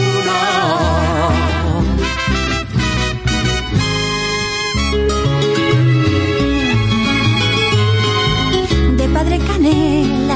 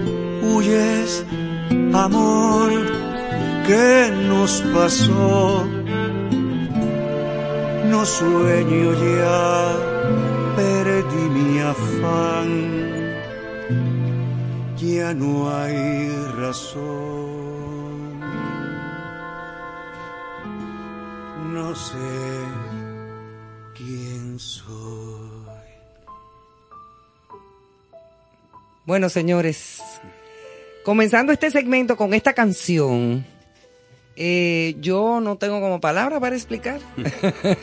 es una, no solo con la canción, una belleza. sino tener el honor Claro, de, de- que tenemos acá sentado en cabina con nosotros al maestro Carlos Carlos Luis, compositor. Bienvenido a Concierto Sí, Sentido. señor, Gracias. músico, Bravo. artista, amigo, familia, ser humano, eh, esposo, eh, amigo. Eh, ¿Cómo te explico? Hay muchas cosas envueltas en, en, en este sentir de un hombre que manifiesta lo que, lo que es a través de sus composiciones, de su música, de su forma de cantar. Eh, arrancamos con esta pieza para presentar parte de lo que es este nuevo eh, Sí, eh, es un- cosas. es un- bueno, primero darte- darle- darles las gracias. Gracias a ti por venir. Me siento muy halagado. Finalmente, lo esperábamos como desde la invitado en semana este pasada. programa. Sí, sí. Eh, bueno, mira, sí, esto es un proyecto que yo estoy haciendo no especialmente de un disco. Yo estoy llevando las piezas de manera individuales. Porque un disco a esta altura se hace un poco más difícil y sobre todo con las condiciones en que ha quedado el mundo en términos económicos, ¿no? Entiendo. Eh, ¿Qué estoy haciendo yo? Eh, voy poniendo lo que dicen singles. Claro. Sí. Exacto, lo voy Exacto. haciendo. Esa, esa idea realmente me la dio una amiga, Gema Corredera, que me dijo, Carlos, yo no estoy grabando un disco completo. Hago un single, entonces le pongo toda la fuerza, le meto toda la orquesta, le hago toda la promoción. Y la idea me pareció formidable, estupenda. Claro. Le dije, bueno, yo, perdóname, voy a imitar tu idea. Sí, y no, eso y, he y- hecho. y es- y es verdad lo que tú dices, muy costoso sacar un disco ahora sobre mismo. todo como ha Y quedado este- el mundo después de todo Y esto es que estamos tendencia, se está haciendo así. Eso es una muy buena idea. Hoy estaba hablando yo justamente con el orquestador de esta canción y de otras, ¿Qué es? Ajá, Mike. decir yo quién es para conocer, claro. que es Mike Porcel, un grandioso músico cubano, Magnífico. con, eh, que además de trabajar estas orquestaciones de canciones como Demencia de Amor, que tiene texto de Rosalía y música mía, también Llévate la Luna, y bueno, varias cosas que tenemos también en planes. Estoy también haciendo canciones con, o sea, a ver, letras de él y música mía. Todavía no se ha orquestado, no se ha llevado a un pentagrama de forma grande con un mayor grupo de músicos que no sea solamente a la guitarra hasta que se pueda hacer. Claro. se han hecho la- las anteriores. Claro. Y, y bueno, y de eso es lo que estoy haciendo yo. Estoy preparando unas próximas seis canciones que irán saliendo. Poco a poco, cada una. Exactamente. O sea, una a la vez. Es lo más sensato porque Es lógico. Además de todo el repertoriazo podríamos decirlo, Sí, así en aumentativo, claro. que tú tienes y que siempre ofreces a través de tu... Yo hago mucha música y así mismo hago canciones eso. con Rosalía, con José Antonio, con el mismo Mike, con infinidad de, de- de colegas. Claro. Y toda esa obra no se puede sacar en un año o dos. Claro. No hay manera de hacer. Es imposible. Ahora, yéndonos un poquito más para atrás, para Eso aquellas decir, personas que no que no conocen, conocen, no conocen mucho de lo que eh, eh, eh, eres tú o no, o no de quién eres tú, sino de la trayectoria, de cómo, cómo tú llegas aquí. ¿Cómo, ¿De dónde viene dónde? el maestro Carlos Ruiz? Para que la Exacto. gente conecte, porque que la- no lo permitió la salud, pero qué bueno que está con nosotros. Eh, pensábamos en usted en la semana pasada, donde un país invitado estuvo aquí engalanando la cabina. Estuvimos hablando de Cuba Bueno, la semana quiere- entera. que- le voy a hacer un pequeño, un pequeño paréntesis. Déjeme decirle que hasta mi bisabuelo, toda mi generación anterior es española.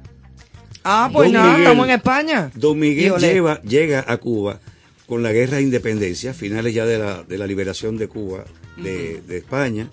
Que, entonces Don Miguel, lo gracioso es que él llega y cuando se da cuenta que la guerra que él venía a hacer no tenía sentido, no, en el, en- no eh, eh, porque él decía, ¿cómo yo le voy a estar haciendo la guerra en un país del que yo no soy? O sea, Claro. no soy nacido. Claro. Y se pasó de, la- de las tropas españolas a las tropas mambises. Y después andaba con su tabaco y las dos banderas, la de España y la de Cuba. Y de ahí entonces ya vino la descendencia de mi abuelo Miguel, mi abuela Idolina, que sí no es canaria, es por el lado de los catalanes. Ese es el pequeño paréntesis Pero tú vienes, para hacerles o sea, saber que encajo en el programa O sea, de que tú vienes de Cuba, Claro pero que eres, sí. o, eh, tu origen es español. Es espa- descendencia. La descendencia, claro. De manera que ya yo encajé en este programa. Hace ahora. rato, Completamente. hace rato. De manera genética, para Y olé, decirlo, ¿no? y olé. Entonces, bueno, sí, yo salgo de Cuba a vivir aquí en el año 92, pero con anterioridad, y recuerdo que tú, Ivo, me hiciste una entrevista cuando yo trabajaba con Miriam Ramos en Punto Final hace muchos años. Sí, yo estaba Por esa chiquitica. época conocí también Yo a estaba Carlos. chiquitica. Un chiquitico. yo era, estábamos yo tenía, así. yo tenía el pelito negro todavía. Yo así, me acuerdo perfectamente. Y rizo. Y rizo. No habían, no Ah, habían, lo no a- habían canitas. Yo, yo voy a buscar esa entrevista. No habían Te canitas recomiendo todavía. que no, porque no va a ser favorable para mí. No, ni para mí tampoco. Pero Y entonces- pero entonces ya me regreso a Cuba, dejo de trabajar con Miriam y entonces vengo para acá eh, a vivir ya con lo que es mi esposa hoy, con Yuyu. Con Yuyu Ramírez, que está hecho- aquí con está nosotros aquí en la cabina, ¿eh? otra artista, pintora, coreógrafa, bailarina fabulosa, de todo. O sea que estamos entre artistas, señores. Esto es grande. El arte en Qué, mar- cabina. qué maravilla, qué maravilla. Maravilloso. Y entonces, bueno, yo, uno, o el primer trabajo que yo hice ya cuando vine a vivir aquí fue justamente la música para un ballet que ella coreografió que se llama Sonámbulas. Después empezaron a aparecer compañeros que querían tocar. Maridalia me llevó al Teatro Nacional. A un espectáculo grande con la Orquesta Sinfónica, dirigida Bellísimo. por José Antonio Molina. Y después entonces ya me fui ligando con el resto de los compañeros, de los amigos, y ya formo parte del, del, del grupo de, de artistas dominicanos. Claro. Yo he salido de este país a representar a la República Dominicana. Porque soy de aquí. ¿Y qué tú añoras de Cuba? ¿Qué te hace falta de Mira, Cuba? sí, tú sabes que añoro, añoro las calles, añoro su arquitectura. La arquitectura cubana es muy especial, muy barroca en su buena parte, porque después, a medida que la ciudad se fue moviendo en otra dirección hacia el Vedado, miraban, la arquitectura fue cambiando. Claro. Pero sí, eh, como decía Carpentier, la ciudad de las columnas, porque tiene esa, esa mezcla de cosas donde está el arte griego, el arte románico, eh, en fin. Y entonces, el- el- lo que sea barroca, que no sea arquitectura barroca, sino que hay un barroco en la unión de todas esas modalidades de la arquitectura. Es hermosísimo, entonces eso me da una riqueza visual tremenda. Las rejas de La Habana son impresionantes, son muy europeas. Yo no conozco La Habana, estoy loca por ir. Las calles son muy amplias. Sí, muy, muy. Ahora se quedó, según me cuentan, todo como paralizado en el Sí, tiempo. claro, claro. En los años 50, sin donde. recursos, sin recursos Exacto, para no- echar, para echar a andar una ciudad que en ese momento estaba fuerte, había Sí. mucho movimiento artístico. Y mucho dinero. Mucho dinero, se estaba empezando a hacer todo un área de, de casinos. Era una cuna, de, de una parada eh, obligatoria. Y era prácticamente una especie de Vegas del Caribe. Exacto, Las Vegas, Las del Caribe, Claro, eso es verdad. término. Una cosa así. Eso es cierto, eso es cierto. Y después entonces se quedó ahí Y paralizado. claro, en el el, el cierto modo de, de hablar de los cubanos, que aquí los encuentro, pero y me siento muy bien cuando, cuando me junto con ellos. Aunque tú te has medio platanizado un poquito. No, yo soy ya un plátano. ¿Verde o maduro? Según según el, el día de la semana. Sí, según. Eso es a según te, te cojas. Y, y una cosa que sí, sí me gusta mucho y la que disfruté y de la que me siento partícipe en la medida del tiempo que me tocó vivir allá, es su cultura, su movimiento cultural. O sea, el ballet es ballet, el teatro es teatro. Y se respeta. Y hay mucha Se variedad en la música y cada tipo de música tiene un público que lo sigue. Sí, eso es cierto. Y la formación con la que se trabaja. o sea, Eso sí, mucha disciplina. Mucha disciplina, el respeto por esas cosas, la disciplina precisamente llevado de la mano de la educación. Eso es correcto. La educación. La literatura, el amor por la literatura, que es mi, mi vicio, para decirlo de alguna manera. Exacto. Eso es una de las cosas que en las librerías cubanas son impresionantes. Eso a preguntarte. Ya hace mucho tiempo no voy, no sé cómo estarán. ¿De dónde, de dónde vienen esas, esas influencias en, en el, en el arte de, de Carlos Luis? O sea, desde ese niño, esa formación, ¿quiénes intervinieron en ese proceso hasta, hasta que llegamos a este resultado que tenemos hoy en cabina, que no es de la noche a la mañana? Hay, hay muchas cosas eh, que han influido en que yo tenga la formación que hoy tengo Exacto. y que bueno, seguiré buscando tener a más profundidad, por supuesto. Y bueno, la literatura entre ellos. Entonces, yo de joven siempre, igual que con la literatura, dicho sea de paso, siempre buscaba diferentes temas. ¿Qué tú lees? No, yo leo todo, poesía, Eso ensayo, le iba a preguntar, ¿algunos autores particulares? novela, todo, libro de historia, de diferentes formas, ya sea novelada o historia, de manera, eh, ¿cómo se puede decir? Académica. Académica, gracias, Carlos. Eh, siempre tuve como, como las antenas abiertas a cualquier tipo de música. Tengo mis predilecciones. Me gusta mucho, se, se nota en mi música, el jazz, el clásico, Eso. especialmente Bach, especialmente Rachmaninoff, eh, de Mozart. Bueno, y otros más, por supuesto. Ahí está Borodin, Scriabin, la música rusa, eh, rusa especial- especialmente. Eh, Hay influencia de esa música para en ti. mucho, en mucho. Mucha. Yo tengo muchos movimientos melódicos mezclados entre Bach y Rachmaninoff. Ok.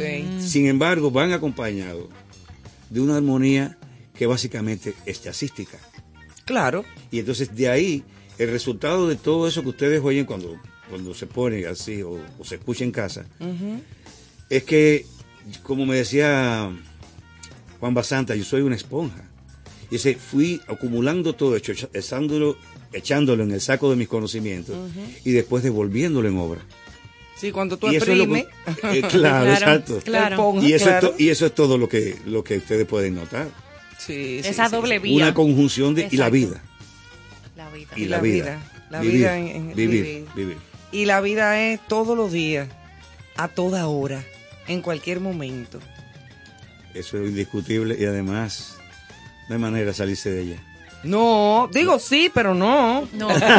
sí, pero, pero no. no llegue- no no, ahí. no, No queremos, queremos, no eso nunca.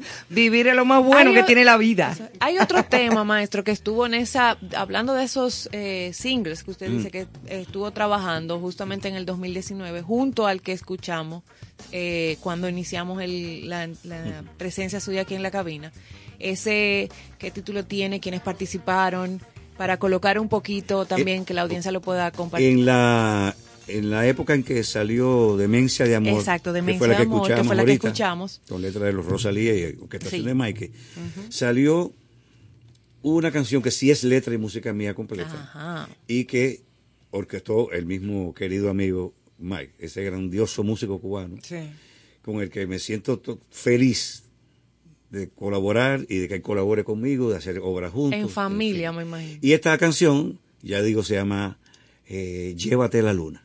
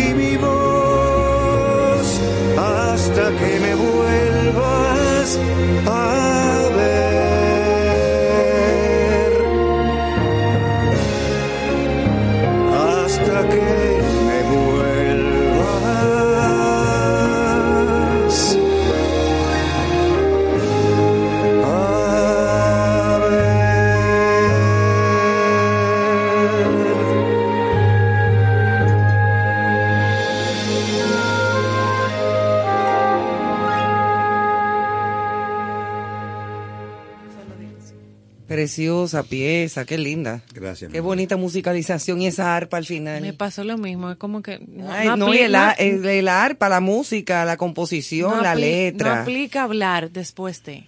Qué cosa, ¿eh? Y es lo que estaba diciendo Carlos Luis con el asunto de la literatura. El que no, eh, el que no eh, lee y no tiene conocimientos y cultura general no puede escribir. Que la lectura Es, imposible. te, te provee de un mejor lenguaje. Claro. Y no solamente leer, es también saber escribir. El que puntúa bien, incluso lee mejor. Y el que puntúa bien y lee mejor se expresa mejor.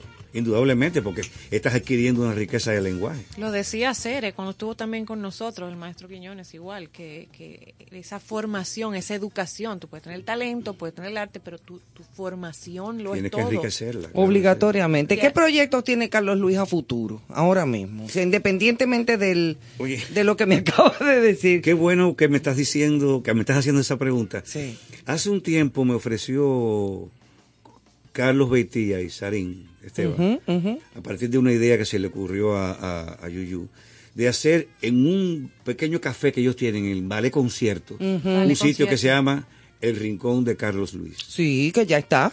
Ya está. ya está. Entonces, y, y ha habido va- varias presentaciones, ¿no? Exactamente. Claro que sí. Eh, y fíjate, tiene capacidad para aproximadamente entre 23 y 25 personas. Pero lo que se da ahí es arte concentrado. Ay, sí, qué bueno porque eso. lo que yo llevo como propuesta, fíjate, yo tengo que tener mucho cuidado. Porque esa gente va con oídos muy exigentes. Claro.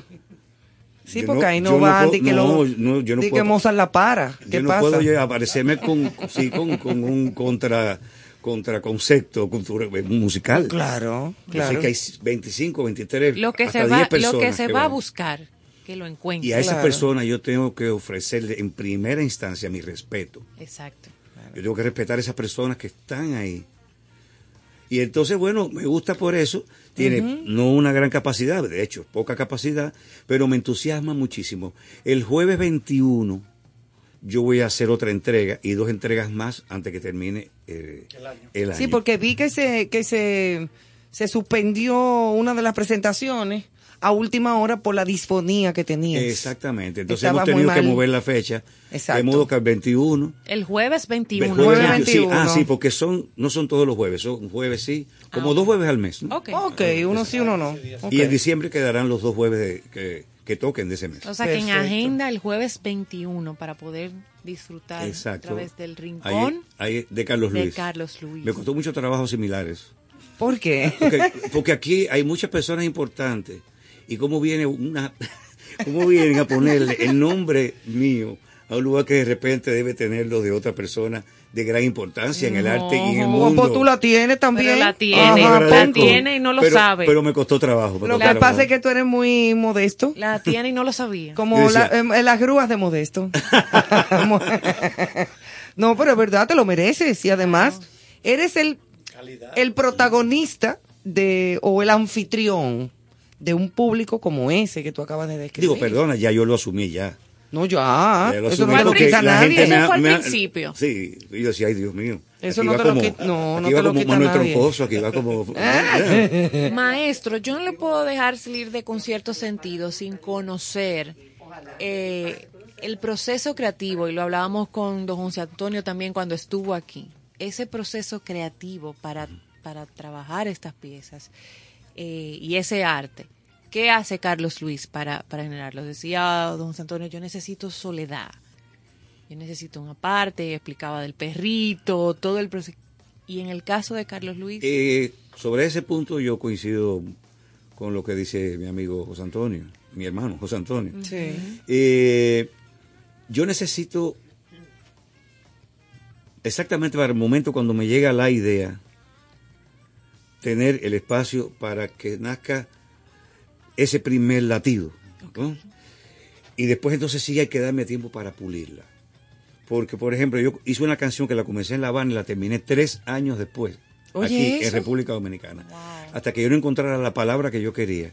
Entonces, ya después que viene la idea, ese primer latido, ese impulso, ya tengo la melodía, ya tengo el motivo, como decía Michel Legrand, ya tengo todos esos elementos que nacen así, de, de- de- cuando viene eh, eh, la, ¿cómo le dicen? La, ya no me acuerdo cuál es la palabra, porque ya estoy tanto en lo que es el trabajo, ¿no? La inspiración. La inspiración. Exacto. Que después sí tengo que ponerme a trabajar. Y ahí es que yo tengo que tener el espacio, que por suerte lo tengo, ¿no? Porque mi compañera es artista, Yuyu es una artista además muy respetuosa Ujú. y respetada, además. Y, como y- y debe ser. entiende perfectamente cuando yo le digo, Espérate. nada más que la hago así, es así, y Listo. sabe que yo estoy arreglando una palabra, una coma, un acento, Claro. hasta que después ya sale la canción. Porque sí, la inspiración es muy linda, pero hay que trabajar. Sí, pero la musa cuando llega hay que agarrarla. Hay que emplear los conocimientos, Eso hay es que así. trabajar No, y es que- buscar más conocimientos. Aún así, claro, porque es para, que si que- no, no. para resultados de piezas como la que escuchamos esta noche. Exactamente, y, lo, y como la gente lo va a seguir escuchando a través del rincón de Carlos Luis, allá en, en Vale Concierto, eh, eh, cada jueves, o sea, un jueves sí y un jueves no, Exacto. de cada, de cada mes y ahora para Navidad tienen una opción maravillosa. Sí. Me comentaba Yuyu, su esposa, que está aquí en cabina, aunque no al aire, que a, a Mozart La Para le gustaría ir a ver a Carlos Luis. Sí. Sí, y ¿Sabes qué bueno. En uno de Porque los- yo lo mencioné, no, no, no por, por, por denigrar o por, o por criticar el tipo de música. Yo respeto la, la, las diferencias, las diferentes manifestaciones musicales en todas las áreas. Pero yo digo que hay una serie como de, de, de conocimientos y de cultura y de que no, que, que no me cuadra con otras cosas. Tú ves, como que hay cosas que no me encajan, Sí. pero, pero no quiere decir que no se aprecie de Sí. parte de una gente que haga otra música. Esos muchachos suelen tener eh, ciertas inquietudes también. Sí. Cuando nos hemos encontrado así en, la- en algunos sitios, de- ya sea de trabajo en la calle, son muy afectuosos, muy respetuosos. Sí, deben de serlo. Y, y, y, y bien, tienen sus inquietudes y su sensibilidad, pero su trabajo, su profile de su trabajo y el mío no, no coinciden. Para Tienen- nada. Tienen otro comportamiento y otro discurso. Y otra cosa. Ok, para finalizar, ya son casi las 10 de la noche. Tenemos que, que ponerle fin al programa. Ojalá poder haber tenido más tiempo de, de conversar unas cuantas cosas más. Ya que estamos en la Semana de España, y para cerrar con algo como un poquito más ligero, eh, ¿cuál es tu plato español favorito? Asopao de marisco. Ay, mamá. Puede ser de camarones, de langostino, de langota. Ah, ahí se mezcla. pero Oye, dame la receta ya, porque mira, lo dijo, yo le salió del sitio- alma. No, es que yo soy rápido Ay, con eso. mamacita. ¿Y lo preparan en casa? Pero mira la tragada que yo acabo de ¿Lo dar. preparan en casa? Hace rato te estoy oyendo que está. Ajá, sí, sí, Yo sí. estoy sí. muy mal, ya a mí me ha dado más hambre. Porque se Mira, mezclan muchas cosas. El arroz, Ajá. El arroz, El arroz, claro. los mariscos, todo lo que se le pone y, la- y la- un poquito de cerveza. Y los sazones, Tiene- la tiene- cosa, tiene un vinito blanco, guau. Tiene elementos que realmente lo hacen atractivo. Sí, sí. Sí, aquí están afirmando con la cabeza que sí, que se prepara en la casa. Y que estamos... Exactamente. Ah, también, claro Ah, que sí. sí. Y que estamos todos invitados. Fue que yo escuché también. ah, no, no, ok, no, no, Ah, la- tú donde- oíste cuando lo mal. prepara- Ah, yo escuché Tú- mal. Ella está peor que Carlos. Se te está pegando lo de Carlos, que llega para que lo inviten. Ay, profesor. Ay, qué malo, qué malo. Bueno, señores, gracias Carlos Luis, de verdad, A por tu visita. Eh, espero que a ese rincón vaya mucha gente y vaya a seguir disfrutando de la música y, de tu composición. Y esas dos piezas que escucharon del maestro Carlos Luis están en nuestra playlist del programa de hoy. Así claro, bus- así es que la pueden buscar en Búsquenla. Spotify. Maravilloso. Gracias. Muchísimas gracias. Feliz noche. A ustedes buenas noches, acurrúquense y duerman muy bien hasta mañana.